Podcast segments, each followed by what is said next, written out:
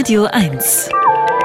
Einfach Schröder. Christine Lamprecht hat einen neuen Rekord aufgestellt. Die sinnloseste Amtszeit endet mit der sinnlosesten Andeutung der Ankündigung eines Rücktritts.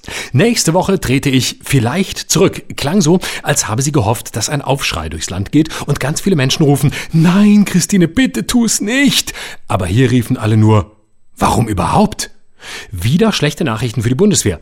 Wohin jetzt mit all den Hubschrauber-Kindersitzen, die speziell für den Sohn von Lamprecht angeschafft worden sind?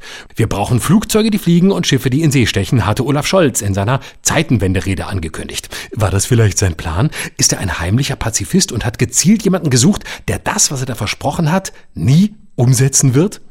Apropos nicht liefern. Nochmal zur Erinnerung, dass Walhalla, unserer Verteidigungsministerin, und Minister Franz Josef Jung, Karl Theodor zu Guttenberg, Ursula von der Leyen, Annegret Kramp-Karrenbauer. Man hat den Eindruck, das Niveau der Amtsinhaber hat sich konsequent dem Niveau des Geräts angenähert. Oder war es umgekehrt? Steckt Putin dahinter, die Friedensbewegung? Solche Backbleche kann man eigentlich nur ins Amt hieven, wenn dauerhafte Harmonie weltweit herrscht. Jetzt werden natürlich Stimmen laut, dass eine angemessene Nachfolge gefunden werden muss. Am besten wieder eine Frau, die gegen ihren Willen mit Kind und Kegel und bei totaler Ahnungslosigkeit in den Bändlerblock einzieht.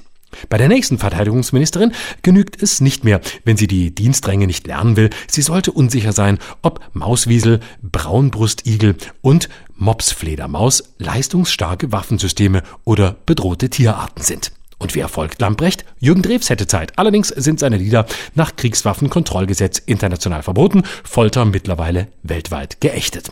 Und die feministische Seite des Kriegs? Anne Will gibt zum Jahresende ihre Show auf und könnte dann die Frauenquote erfüllen. Und bei der Bundeswehr würde es vermutlich gar nicht weiter auffallen, wenn noch ein Dreivierteljahr ohne Führung verginge.